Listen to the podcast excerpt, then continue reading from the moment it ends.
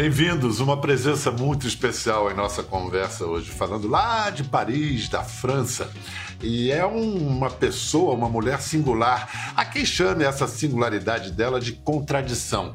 Dá até para entender, mas eu não concordo não, porque o que ela tem de singular é não ser singular, ser no mínimo dupla. Então, mais preciso que chamar isso de contradição seria chamar de ambivalência, a dupla condição de ambivalência, que é o que vale duas vezes.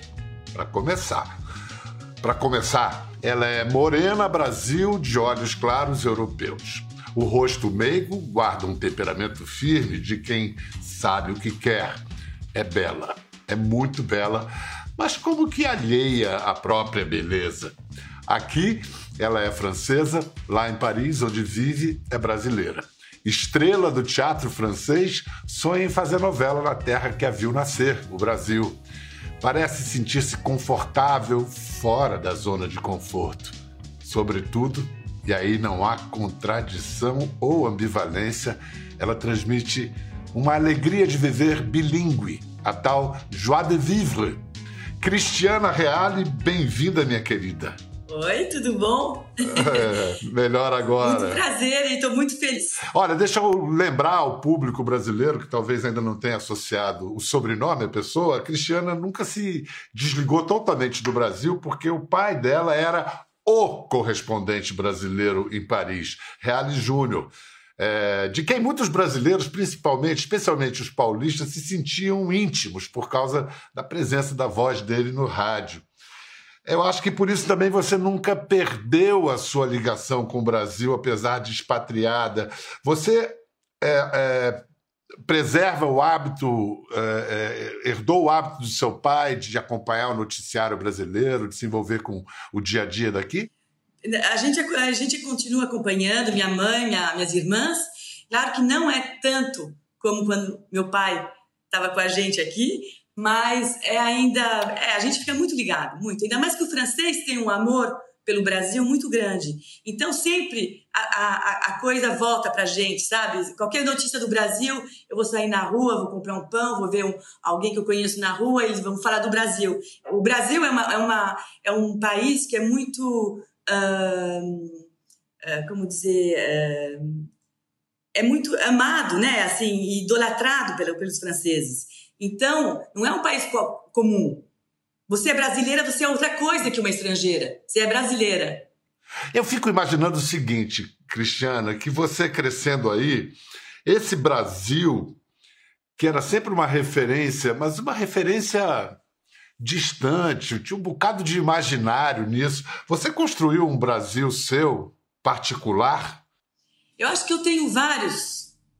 Eu tenho o, a minha educação, a casa dos meus pais, que foi uma embaixada não oficial do Brasil, onde tinha muito brasileiro contando histórias do, do passado, também do, do, do presente, muita passagem.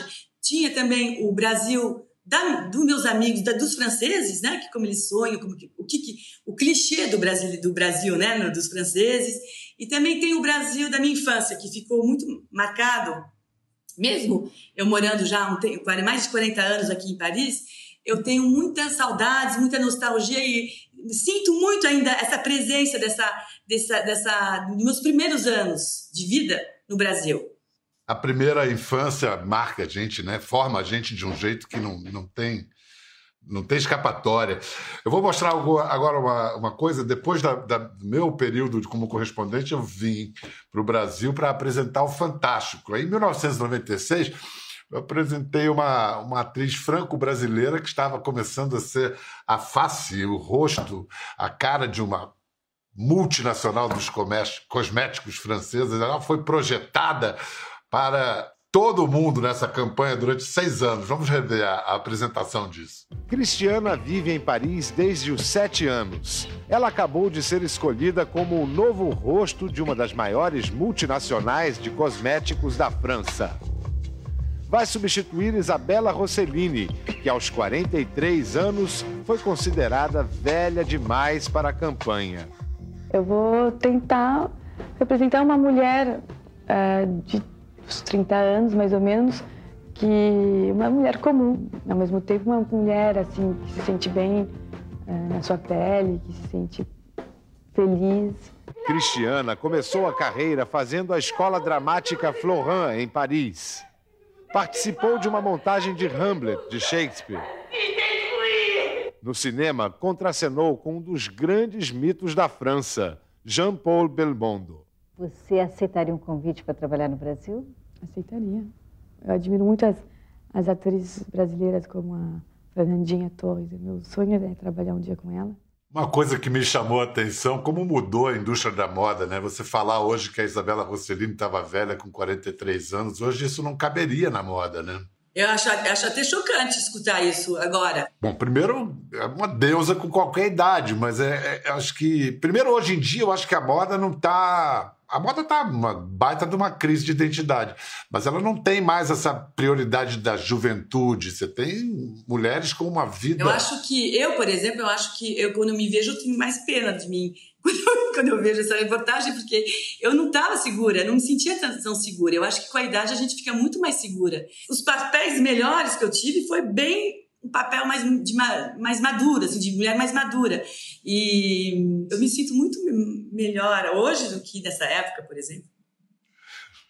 E, e, esse desejo e esse desejo de trabalhar no Brasil talvez esteja chegando a hora, porque acabou que você nunca fez nada com a Nanda, com a Fernanda Torres. Vocês chegaram a se não. falar, alguma coisa? Não, não. A, gente se, a gente se cruzou uma, duas vezes. Acho que ela veio para um salão de livro, sabe? Ela veio para um livro dela, mas eu, infelizmente, eu não trabalhei com a Fernandinha. Eu, nem com a Fernanda Montenegro, que eu amo também. E para mim são, é, para mim elas são assim, minhas atrizes é, com outros também, tem muita gente que eu gosto uh, no Brasil, ainda mais agora que eu tenho seguido mais as séries, né, porque é mais fácil, na internet, com a Globoplay, tudo eu tenho visto mais séries também. Mas eu acho assim que eu adoro ator brasileiro, adoro e, e, e, não sei, eu me sinto, não sei, eu acho que eu adoraria trabalhar num palco, com, no teatro no Brasil. Eu e muita gente, eu adoraria, tenho certeza que muita gente também, eu adoraria que você viesse passar uma temporada aqui, fizesse teatro, fizesse novela, televisão. Olha, agora, assim, o mais recente trabalho da Cristiana Reale é, é um desafio, porque ela interpreta uma espécie de monumento da política e da cultura da França, a, sobre, a sobrevivente de Auschwitz, Simone Weil. Você conheceu Simone pessoalmente? Então, eu não conheci pessoalmente, mas eu cruzei várias vezes com ela em várias cerimônias. Um, assim, de uh, remise de medalha, umas medalhas, sabe, assim, de um, meu ex-marido teve várias medalhas de Legião d'Honneur, então era na Élysée, era o Chirac, era o Sarkozy, então ela sempre estava presente, porque era um partido de direita, que, né, então, que, que são presidentes de direita, então ela sempre estava lá acompanhando os ministros, tudo. Então, eu, eu sempre adorei, ela me impressionava, porque ela era muito, ela tinha um olhar muito generoso, ao mesmo tempo muito autoritário. E eu lembro de uma, de uma vez que eu fui com as meninas, o pai delas iam receber uma, uma Legião d'Honneur e, e ela estava do meu lado. E ela não parava de me olhar. Eu acho que as meninas estavam atrapalhando porque elas eram pequenas e estavam fazendo meio umas bagunças, assim, e eu ficava segurando uma. Acho que tem uma foto desse momento. Vamos ver se captura é... essa tensão. Tem até meu pai lá no fundo, que também estava comigo. Mas, enfim, e eu caí com essa foto no dia da morte dela aqui eu fui eu lembrava de fotos assim que ela que eu tinha com ela e fui dar uma olhada e aí que eu fiquei com essa ideia de querer de querer uh, contar a história dela e os, e os e as lutas que ela fez, né, uh, para o teatro. E aí você para adaptando o livro que ela mesma escreveu. Agora eu imagino que esse material deve ter atraído a atenção de muita gente, de muitos artistas. Como é que você fez para para esse oh, projeto chegar a você e ficar com, contigo? Eu estava no teatro, né, essa vez eu estava fazendo uma peça o, o, do Tennessee Williams e hum, eu escrevi uma carta para os filhos, que são os herdeiros né, dos direitos do livro, e liguei para a editora e falei, ó, eu queria fazer uma adaptação para o teatro e assim, ah, mas eles estão recusando todo mundo. Eles estão muito ainda no, no luto, estão ainda meio uh, transtornados com a, com a morte dela. Ele, acho que não é a hora de falar disso. Aí eu peguei assim, ah, mas eu vi que tinha um filme que ia ser feito, uh, sem os direitos, quer dizer, um filme que não tem nada a ver né, sobre a vida dela. Não, não autorizado. Mas aí, quando eu comecei a escrever para a família, todo, tudo, eu faltavam uns 10 dias para me terminar a peça. E o que eu queria mesmo é que eles viessem no teatro me ver, pelo menos representar, para pelo menos antes de, de dar uma uma, uma concordar ou não, né? A dar uma autorização ou não. Aí eles vieram um dia, não estava esperando, eles não chegaram, não tinha notícia. Os dois filhos, né, que são grandes advogados aqui, e aí para a primeira fila estavam os dois lá sentados assim olhando, né? Aí durante a peça eu vi os dois, né? Ih, meu Deus, eles, como é que eu vou fazer? Não conseguia mais fazer nada, interpretar, achava que tudo que eu ia fazer era contra, assim, mano, velho, nessa peça, né? Eu era uma mãe meio abusiva, brigava, toda assim, ih, eles não vão gostar, eu, eu não posso brigar muito nessa cena porque eles vão achar que eu sou muito agressiva, porque eles eram, eles, eles protegem muito a mãe, essa imagem da mãe. Fora que ela também não queria ser representada viva. Aí eles me convidaram para almoçar uma semana depois, um dos filhos, e falou assim: Ó, eu vou dar uma caution moral e os direitos. E aí a gente começou a adaptação. Essa montagem, Cristiana, se deu em que condições? Foi durante a pandemia? A encenação, como é que você fez? É, que a gente não, tava, a gente não tinha uma data certa para poder fazer a peça. Então a gente, a gente decidiu, de, a gente podia ensaiar, mas a gente não podia representar. Então a gente ensaiou, para fazer um festival que teve durante a pandemia, em abril. Ah. Com esse vídeo, esse, essa, essa vídeo, a gente já vendeu quase 80 datas de turnê na França. Uau! Algo me diz que você ainda vai, vai viver muito tempo, Simone Velho. Vai ter, bota anos nisso. Vem cá, você, você já fez filmes, fez cinema, fez muitas séries na televisão, mas sem dúvida você é uma atriz de teatro. O teatro acolheu o seu talento de uma maneira mais uh, explícita. Na França, essas distinções são mais claras, assim, uma atriz de teatro, atriz de cinema, ou, ou é são. o seu destino?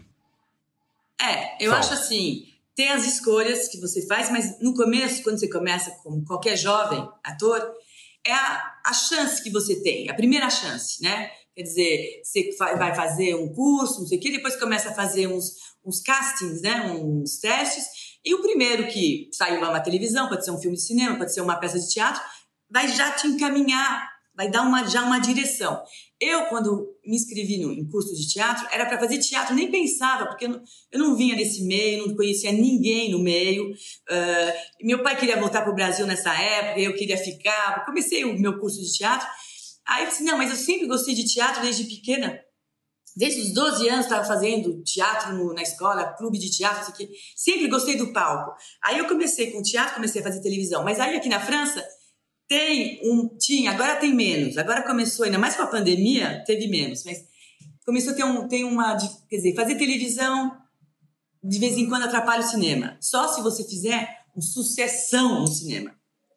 Tudo tem a ver com o sucesso que você vai fazer. Então, se você fizer dois filmes no cinema que são sucesso mais ou menos, que foi meu caso, um, você, o cinema fica meio de mal com você. Fala assim, ah, hum, não deu de vez em quando não é nem culpa tua, porque você tem um papel mais pequeno, não é nem um papel tão importante assim. Mas, enfim. Mas se você fizer um papel muito popular, o que foi meu caso na televisão, que foi uma minissérie que eu fiz em Cuba já há uns 20 anos, aí marca. Aí marca, aí a televisão começa a te, também a, a, fazer muita proposta, não sei o quê. E eu tava assim também que, que, graças à televisão, muito, meu público vinha, vinha, vinha, vinha me ver no teatro também. A gente conhece bem essa história, né? O, claro, que, o, que os atores claro. e atrizes brasileiros.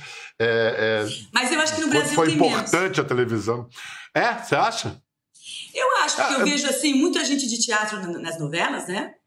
Tem muita uh -huh. gente. E eu vejo também, quando eu vejo. Quer dizer, sempre tem ainda um. Sempre tem gente que, que, não, que não quer fazer televisão, quer fazer novela, que eu até entendo, porque é, um, é um trabalho de vez em quando diferente. É um é um trabalho difícil a novela. Eu acho que a gente tem que dar um. Eu respeito muito os atores de novela no Brasil e aqui também. É um trabalho em ritmo industrial, não é brincadeira, é. não. Olha só, vamos voltar ao teatro. Você já fez vários clássicos, coisas modernas, mas eu tenho muita curiosidade pela peça que você fez sob a direção de John Malkovich. Você fez Good Canary. Foi um baita sucesso, né? Foi.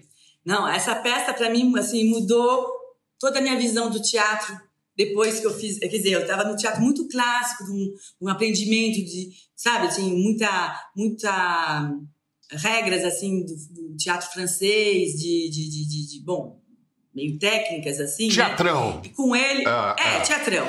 Aí quando, eu, quando ele veio me ver, ele veio me ver a primeira vez foi numa peça brasileira do Flávio de Souza que chama Fica comigo essa noite, que eu traduzi e fiz aqui na França. E ele estava pensando em fazer uma peça aqui na França e estava encontrando alguns atores, que ele conhecia só o Gérard Depardieu e a Catherine Deneuve.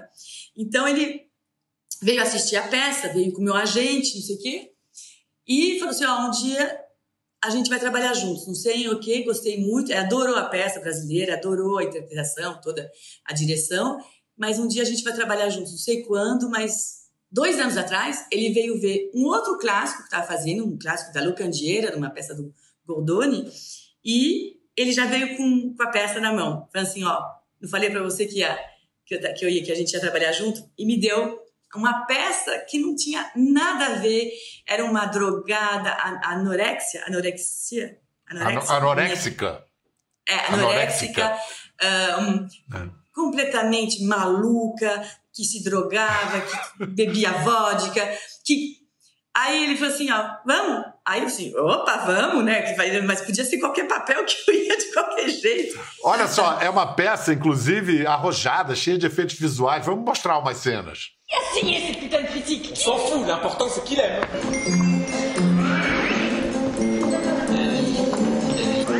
Depuis combien de temps t'es suspide euh, Pas longtemps, euh, une heure ou deux. C'est pas de scandale. Promis juré. Non, parce que si tout va bien, tu vois, on pourra avoir tout ce qu'on veut. Et vous Vous prenez des cours Moi non, je prends plutôt de la drogue. Ravi de vous rencontrer. Ma femme, Annie. Oh, oh. rien à foutre, moi, votre critique, hein Que vous soyez m'est égal Et c'est quoi vos initiales déjà C'est quoi, hein Eu tenho curiosidade para saber do estilo John Malkovich de direção, porque ele é um ator tão singular, tão extraordinário, e como diretor. Ele é muito legal. Ele tem o ele, ele utiliza você você mesmo assim, ele não ele, ele não, não dá uma direção assim, cada palavra tem sua significação. Ele pega e faz ele no começo eu ficava até meio assim porque ele fazia você fazer as cenas sem nenhuma indicação sete, oito, nove vezes. E ele monta a direção dele com você, quer dizer que com ele tá o, o cenógrafo, né? Tá o figurinista, tudo. E ele, um dia eu peguei, por exemplo, tinha, na peça ela lê o sapato, coisa estranha. Ela fica meio, meio louca e fica lendo o sapato dela. Aí um dia eu tava com um sapato de salto, por exemplo, e li meu sapato, e na hora de levantar eu tava com uma, mancando assim, porque tava com uma, um pé de salto, outro pé não. Aí ele pega e fala: quero um sapato de salto para esse momento. Ele, ele, ele utiliza o que você propõe, muita proposição, e também ele fala uma frase que dá o tom da cena toda. Ele não fica explicando, ó, isso aqui, papá. E ele fala assim: ninguém é um robô, eu não gosto de ator robô. Não tem aqui você chora, aqui você ri, aqui você faz isso. Você faz o que você sentiu. O negócio é você estar tá no personagem. É uma coisa muito livre, livre. E ao mesmo tempo, tudo é bem marcadinho.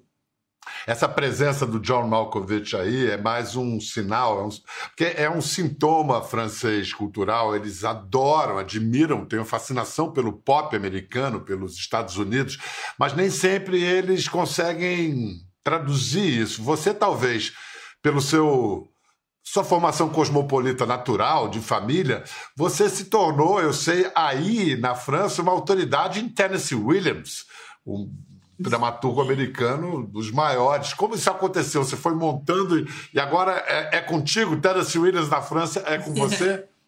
Eu acho que o Tennessee Williams é muito assim, não tem nada, não tem psicologia, tem psicologia, mas não tem intelectualismo. Então, tem que. Mas tem muita coisa muito cosmopolita, quer dizer, um é um irlandês, é um siciliano, tem muitas origens nas peças dele, mesmo ser bem americanas, tem muita origem. Então, eu acho que pra, aqui na França, se você não pode ter um, um, uma interpretação muito francesa para fazer Tennessee Williams, eu acho. Mas, enfim, eu, e aqui é verdade que os meus três Tennessee Williams deram muito certo, que não é muito, muito fácil dar público em Tennessee Williams aqui na França. E eu tive sorte, né? Cada, nas três peças que eu fiz, e aí todo mundo fala assim: ah, mas ela está acostumada com Tennessee Williams, é uma atriz de Tennessee Williams. Como tem atriz, atores de tragédia, sabe? Não, não, não é uma má fama, não, muito pelo contrário. Você, no, no início, você falou da embaixada informal, que era a sua casa, a casa de seus pais. É, crescer nesse ambiente foi uma escola para você? Uma escola de quê? Eu acho que foi uma escola, bom, foi muito, muita coisa, muita coisa boa, né? Mesmo assim, com as dificuldades que também, né? A gente só vê o bom porque só teve, no final só teve bom, assim. Mas morar na França, quer dizer, se mudar um país como o Brasil para ficar aqui sem conhecer a língua, nem ninguém da família sem conhecer a língua, ninguém falava francês. Um, por causa de amizade, de escola, não foi uma coisa fácil, não é uma coisa assim que, sabe?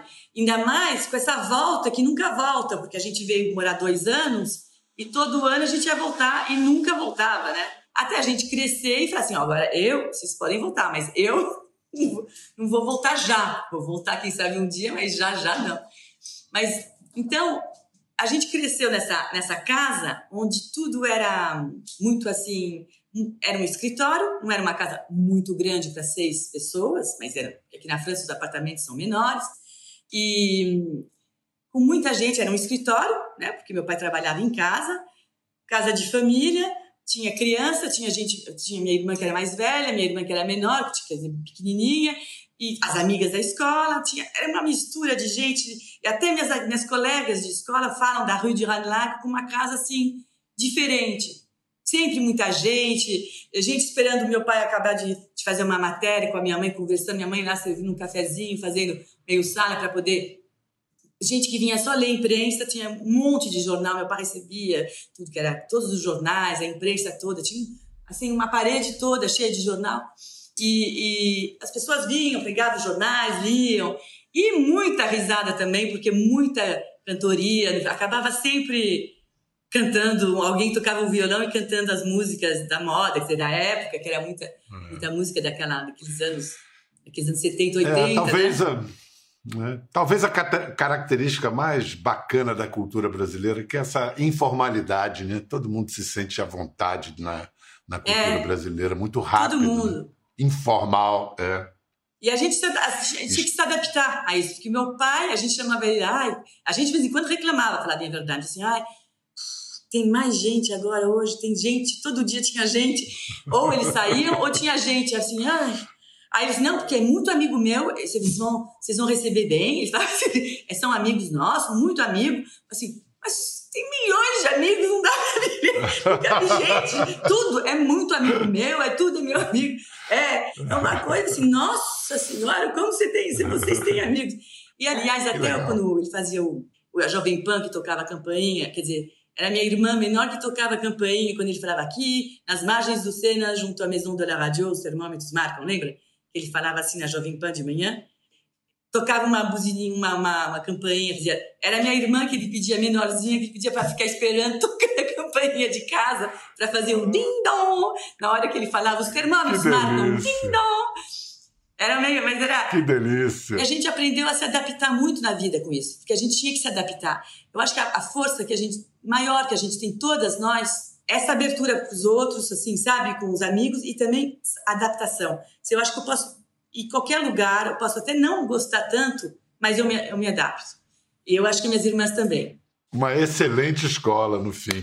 E eu faço uma pergunta: se você viesse mudar para o Brasil, se mudar para o Brasil hoje, para ficar um tempo, o que, que você não deixaria de trazer da França? Vamos supor, então, que você está com as malas prontas para passar uma temporada no Brasil e você tem a incumbência de trazer na bagagem traços da cultura francesa que estão em falta aqui, por aqui. O que, que você traria? Cultura, na cultura, eu acho assim, se eu fiz essa profissão é porque eu acho que cada um de nós tem, tem o que a gente vive e o que a gente vê, né? Então, cada um que a gente vê, eu vejo o Brasil como é que tá, eu vejo, mas eu não vivo o Brasil uh, aqui, por exemplo. Mas eu acho que tem uma coisa que mundialmente hoje, depois da pandemia, deve ser respeitada, eu acho, é a saúde, a, a educação e a cultura. Quando a cultura está ruim, o país, para mim, o país todo está ruim. Então, você não pode mais sonhar, não pode mais uh, uh, uh, sorrir, não pode, não pode mais se divertir. Quer dizer, não pode mais sonhar, né? Não, não, então, eu acho assim, que eu acho que, que, eu, que eu acho que, que a gente não sofreu aqui, mesmo com Todo mundo reclama aqui, todo mundo está reclamando, e um reclama disso, da vacina, da máscara, não sei o que, papá. Mas eu vejo, eu que, que vejo o Brasil, eu vejo que a gente não está tão mal porque a gente tem uma saúde igual para todos e uma educação, informação e educação a mesma para todos. Sabe, a gente, por exemplo, atores, quando você é ator que trabalhou, que tem tantas horas de trabalho durante o ano, a gente teve uma, uma quer dizer, todos, todos nós tivemos uma pensão durante a pandemia. Hum, para não também, né? Porque tem gente que só vive de teatro, como é que vai fazer? Tem gente que não, não faz filme, televisão, cinema, onde tem um, um dinheirinho guardado. Tem gente que só faz teatro. Então tinha uma, aqui tem uma ajuda. E mesmo se não é grande coisa, mas é uma ajuda. E por exemplo, a, a o Macron agora fez um passe cultura. Todos os jovens de menos de 26 anos têm 300 euros de cultura de presente durante o ano. Quer dizer, é um passe de que vale 300 euros, que você não paga, para você. Para quê? Para teatro, museu. Para teatro, pra museu, tudo. Então, e não tem nível social para isso. E aí você está ajudando a cultura, a educação e a saúde. Tá. Cris, adorei conversar com você. Puxa, espero Obrigada. que assim que, Eu também. que as condições permitam, a gente possa se ver em Paris, Vamos. tomar um café. Ou aí ah, também, que eu tô morrendo de saudades do Brasil, né? Tô morrendo de. Isso, isso. Por favor, que, que isso, isso passe logo. Um grande beijo, muito beijo, obrigado. Beijo para a família toda, para as meninas muito... e tudo mais. Tchau. Muito obrigada, Biel. Tchau, tchau. Tchau. Para você em casa também, muito obrigado. Tchau. Quer ver as fotos e vídeos que comentamos aqui? Entre no Globoplay, busque a página do Conversa e assista o programa na íntegra. Até a próxima.